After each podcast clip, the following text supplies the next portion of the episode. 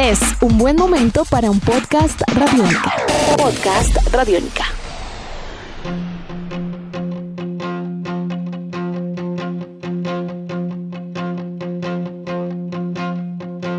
Bienvenidos a esta nueva edición de Podcast Rock and Roll Radio, producto de Radiónica desarrollado por Andrés Durán, arroba Andrés Durán Rock, y quien les habla, Héctor Mora, arroba Mora Rock bajo la producción de Juan Jaramillo, Nicolás Castillo y la captura sonora de Camilo Barón. Recientemente el mundo de la música recibió la triste noticia del fallecimiento en su sueño del guitarrista y miembro fundador de la agrupación Fleetwood Mac, el señor Peter Green, falleció a sus 73 años de edad en la ciudad de Londres. Su trabajo con la banda creó un sonido definitivo, que sería uno de más dentro de todos sus aportes sonoros como solista, proyectos aparte, participaciones independientes o en los años 90 con el Peter Green Splinter Group. Fue el compositor original del tema Black Magic Woman, popularizado por Carlos Santana en los años 70, y en su adolescencia formó parte del proyecto Shotgun Express, una banda estilo Motown con mucha influencia de soul que presentaba también a un joven Rod Stewart. Participaría del proyecto John Mayall and the Blues Breakers como una parte fundamental en su enseñanza musical, con quienes estaría incluso desarrollando el trabajo a Hard Road. Así que hoy un tributo póstumo al guitarrista y músico británico Peter Green, todo eso y más durante los próximos minutos. Andrés, muy buenas tardes, qué triste noticia la partida de Peter Green y bueno, sin lugar a dudas un legado de los grandes. Así es Héctor, un gran saludo a todos nuestros queridos oyentes, al señor Camilo Barón, al equipo en Radiónica que hacen posible este Rock and Roll Radio Podcast, que a propósito ha tenido mucha acogida. Quiero expresar mis agradecimientos al equipo de la emisora por hacer posible pues que esto se popularice y también pues por el lado de ustedes, queridos oyentes que están pendientes de los contenidos de este podcast, que en su mayoría pues son cosas de actualidad y en este caso Peter Green es la noticia bastante triste, Héctor, ya que él fue, eh, digamos, una figura fundamental de lo que fue la segunda oleada del Bruce británico de este movimiento allá en la gran isla. Y pues eh, como decía B.B. King, el tono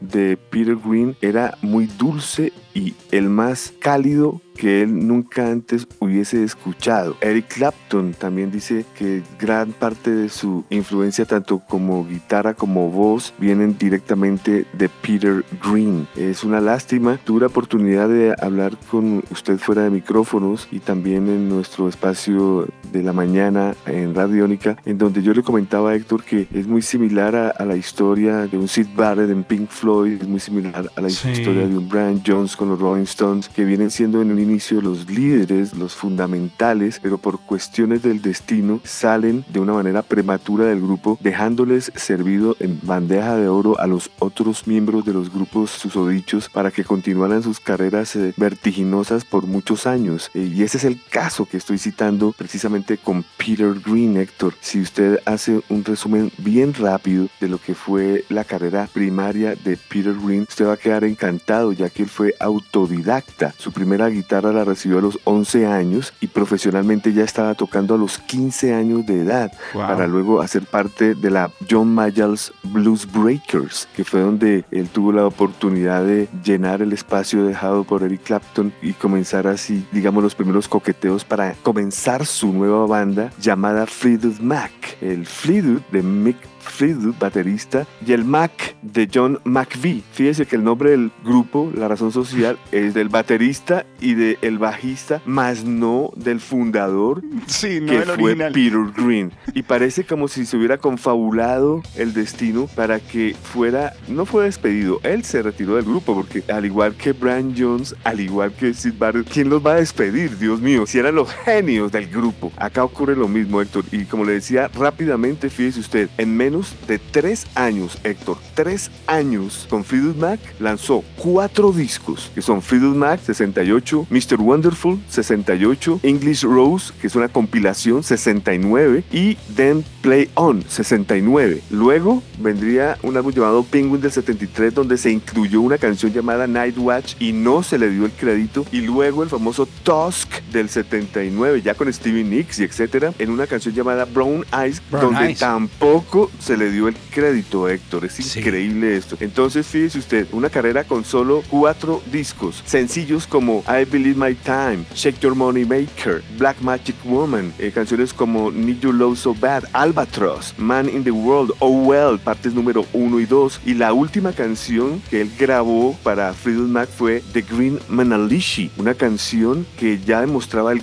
cambio musical en su ser, en su alma, una canción oscura donde en un viaje de LSD él dice que, que vio un perro en, de color verde que para él significaba el dinero. Y pues lógicamente él estaba en contra de todo esto, bueno, una historia bastante densa, pero fue el último sencillo que grabó Peter Green para la agrupación Fleetwood Mac en 1970. Fíjese usted que es triste la siguiente parte de la historia, cuando ya está muy involucrado con el LSD, eh, los padres del señor Peter Green eran muy adultos y su hermano, digamos, era su único compañero, sus novias también, pero pues no podían determinar decisiones ya tan serias como la de la salud mental de él. Y cuando se decidió que había que internar al señor Peter Green en un sitio, en un hospital, en un hospicio, lo hizo el hermano porque los padres no fueron capaces de hacerlo y fue por un simple malentendido, Héctor. Digamos que cuando le explotó mal el LSD en un viaje, él decía que escuchaba voces y que esto y que lo otro, y cuando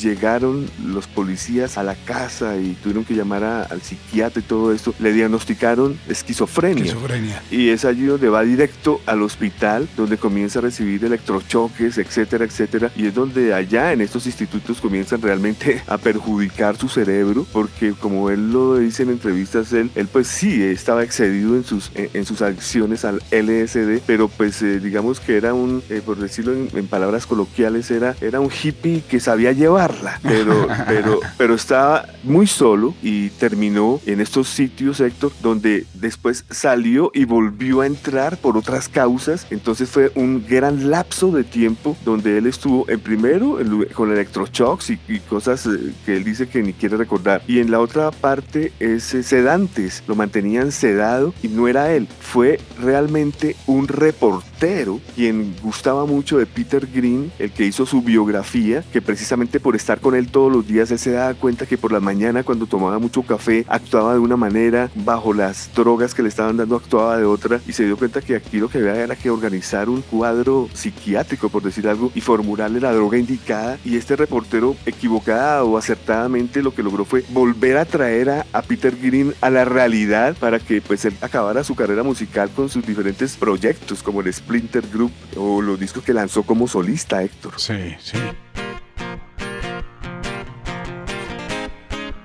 No, yo creo que usted ha dado un repaso muy claro, Andrés, también de lo que ha sido la situación. Yo creo que el exceso del LSD claramente fue, en este caso, un detonante para unas circunstancias que también, con otros elementos de vida, pues llevaron a una situación muy compleja. Él viaja, viaja, el grupo viaja a los 70 tienen la mala eh, fortuna, digo, entre comillas, de perderse un poco con los Grateful Dead en California durante un concierto en los 70s. Eh, es ahí donde comienza su adicción hacia el LSD, que luego llevaría a tener una serie de comportamientos que para el resto del grupo serían muy complicados, Andrés. No tiene que ver sencillamente con, con digamos, el convivir y demás, sino con decisiones ya complejas como llegar con un arma de fuego cargada a buscar al abogado del grupo para exigirle que entregara las regalías de los discos a fundaciones o a causas benéficas. Eh, situaciones pues completamente descabelladas en ese entonces. El perderse, por ejemplo, que es muy famoso también cuando en principios de los 70 estaban de tour por Europa y se fue tres días para una comuna hippie en Múnich y cuando apareció dijo, no, pues que había estado de trip, de trip de tres días, de un viaje en donde pues claramente con el grupo que tenía una acogida, que tenía un sonido característico pues era muy difícil pensar en, continuar un camino con puntos en común, ¿no? Ya incluso en escenario a veces sí se veían cosas distintas en comportamientos. Él llegaba en una especie de, de bata o túnica también como un profeta, como un mesías. Las cosas se complicaron y en ese orden de ideas pues tristemente se retira un poco parecido, como dice usted, del caso de, eh, Sid Barrett con Pink Floyd. El cerebro del grupo eh, viene a verse muy afectado, repito, por LSD, pero también en circunstancias donde el resto de la banda continuaría con, con gran éxito y ellos pues pues tendrían otro camino. Muchos periodistas ingleses y mucha crítica británica insiste Andrés en que el legado de Peter Green es tan fuerte y su trabajo de blues en cuanto a balancear lo melancólico con lo abrasivo también dentro del blues inglés en esta explosión eh, eh, particular, pues eh, sería como uno de sus fuertes, el lograr combinar esa oscuridad un poco sin que sea totalmente depresivo, pero con otras dinámicas de blues también un poco más, más arriba, digamos que esa posibilidad de ir lento, de a veces hasta oscuro, de melancólico, introspectivo, pero también de brillar, de bailar y todo esto forma parte de sus características a tal punto que muchos dicen que porque existe Clapton, pero si no hubiese existido Clapton, el bluesman inglés blanco por excelencia sería Peter Green. Y como lo dijo Carlos Santana, el hecho de que él haya estado sumergido en estas clínicas mentales tanto tiempo no es que se le haya acabado su luz y su composición, estaba adentro, se necesitaba que alguien sacara de él toda esta pesadilla durante tantos años. Otra cosa, Héctor, todos los seres humanos son diferentes, todos los cuerpos son diferentes. Hay personas que pueden tener una resistencia para el LSD y, ah, sí. y, no pasarles nada, como otros se pueden quedar en el viaje eternamente. Sí. El caso de Peter Green no es ninguno de los anteriores. Él, digamos que él tuvo un mal viaje, fue confundido la,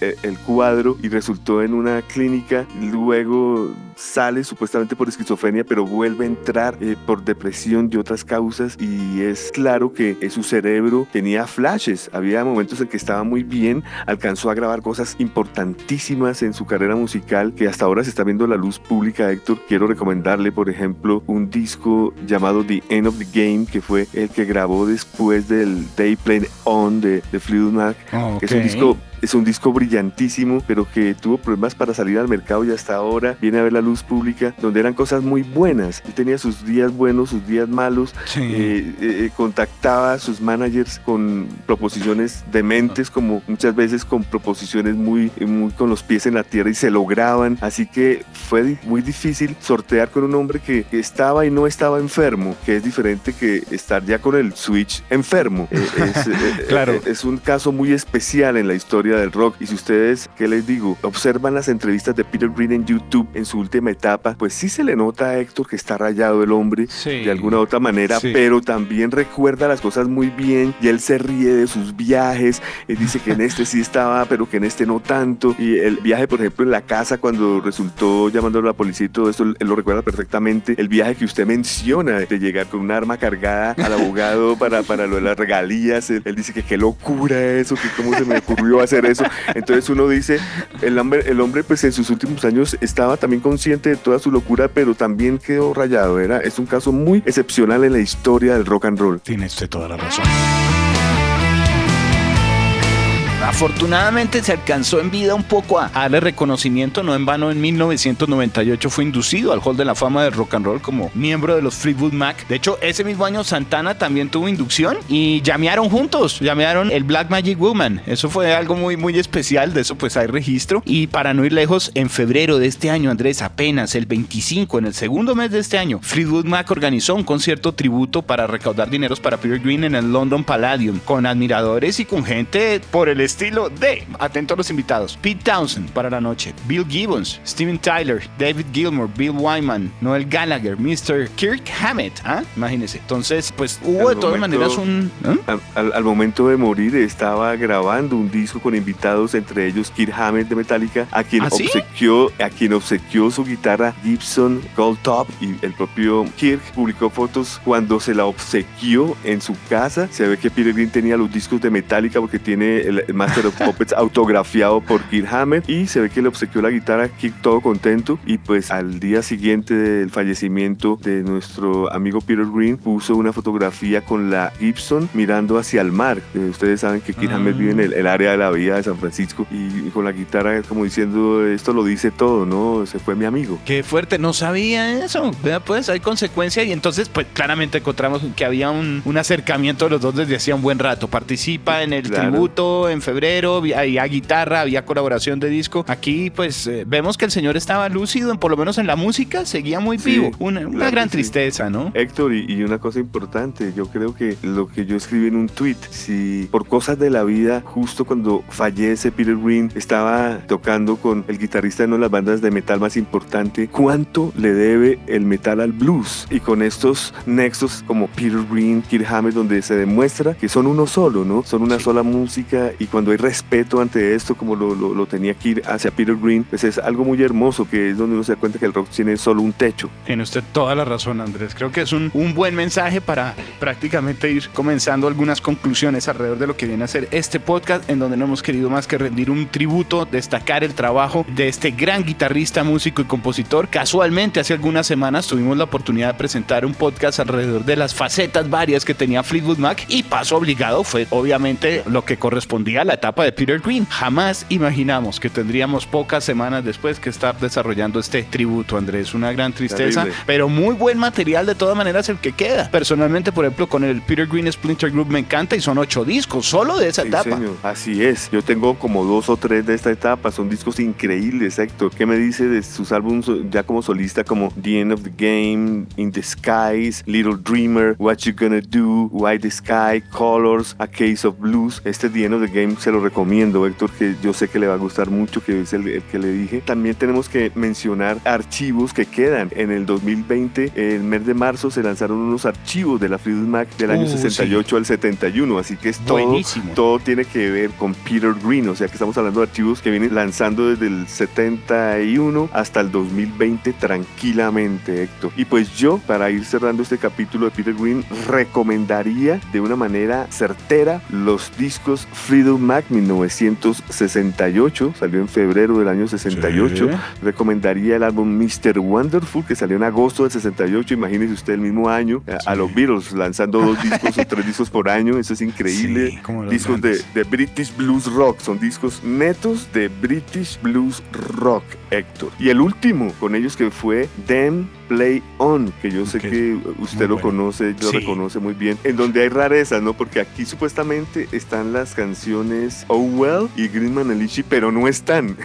Me explico. En el disco normal no aparecen, pero fueron sencillos con lados B que no aparecieron en los discos que son, sino compilaciones. Entonces es por esto que no hay que extrañarse del por qué estas canciones no están sí, en estos discos si los hemos nombrado y si ustedes de pronto los tienen. Estos tres discos son claves, Héctor, y el que le digo, el famoso The End of the Game, serían mis máximos recomendados para que ustedes se, deleiten. También quiero invitar a nuestros oyentes a un playlist que he dejado en Spotify que se llama Tributo Peter Green RIP 1946-2020 con 27 horas de música, Héctor. ¡Wow! No, eh, hay que acercarse a ese legado, Andrés, entonces, para disfrutar un poco de todo este sonido. Y yo estoy seguro que vendrán algunas ediciones ahora, comenzará a rescate algo de material. Él tenía una hija de su matrimonio con James Samuels a finales de los 70, de los 80, que pues eh, ya estaba muy en cabeza de ciertas cosas de los negocios, Rosewood Samuels. Y seguramente ella y todo lo que viene a ser la artillería del resto de la familia y demás estarán trabajando en mucha música que tendremos, yo creo, para rescatar también de lo que fue el trabajo de Peter Green y que no conocíamos.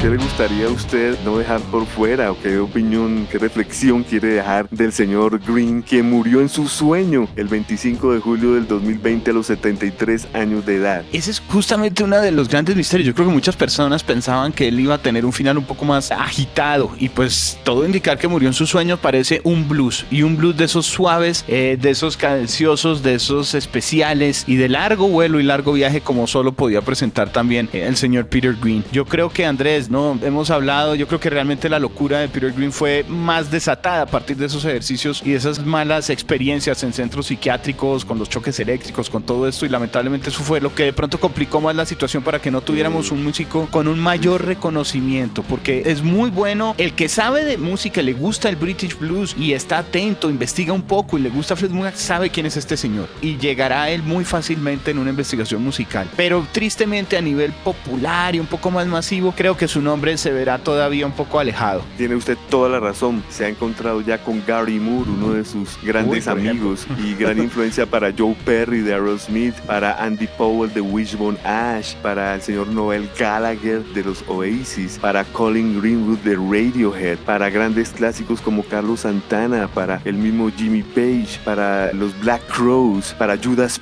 Priest. Héctor, esto es algo importantísimo. Falta mencionar algo, pero ya nos quedamos fuera de tiempo que son los discos que han salido, digamos, a honor a él, en vida, ¿no? Como el Blues for Greenie de Gary Moore, hay uno que se llama Rattlesnake Shake, que son una cantidad de invitados, un CD doble, una cantidad de discos que fueron destinados solo y únicamente a realzar su importancia y menos mal se hicieron en vida. Lo que dice usted, ¿cómo serán los que van a venir ahora? Sí, señor. Ahora que, que usted también nos complementaba con esta información, dije, qué bueno que alcanzó a tener algo de reconocimiento en realidad, por lo menos por muchos medios especializados y ver estas cosas de una manera distinta. Andrés, creo que ha sido un gran podcast. Invitamos a todos a que sigan escuchando y que estén atentos a nuestra serie, a la música de Peter Green. Y pues bueno, grandes guitarras, grandes músicos que hoy nos dejan, pero que recordamos en este rock and roll radio. Sí, recuerden los primeros discos de Freedom Mac, Freedom Mac, Mr. Wonderful y They Play On. No se van a arrepentir. Vamos despidiendo entonces este podcast, un producto desarrollado por quienes les hablan, Andrés Durán, arroba Andrés Durán Rock y Héctor Mora, arroba Mora Rock and Roll, bajo la producción de Juan Jaramillo, Nicolás Castillo y la captura sonora de Camilo Barón. Nos veremos en una próxima ocasión. Feliz tarde para todos, Andrés y oyentes. Hasta la próxima.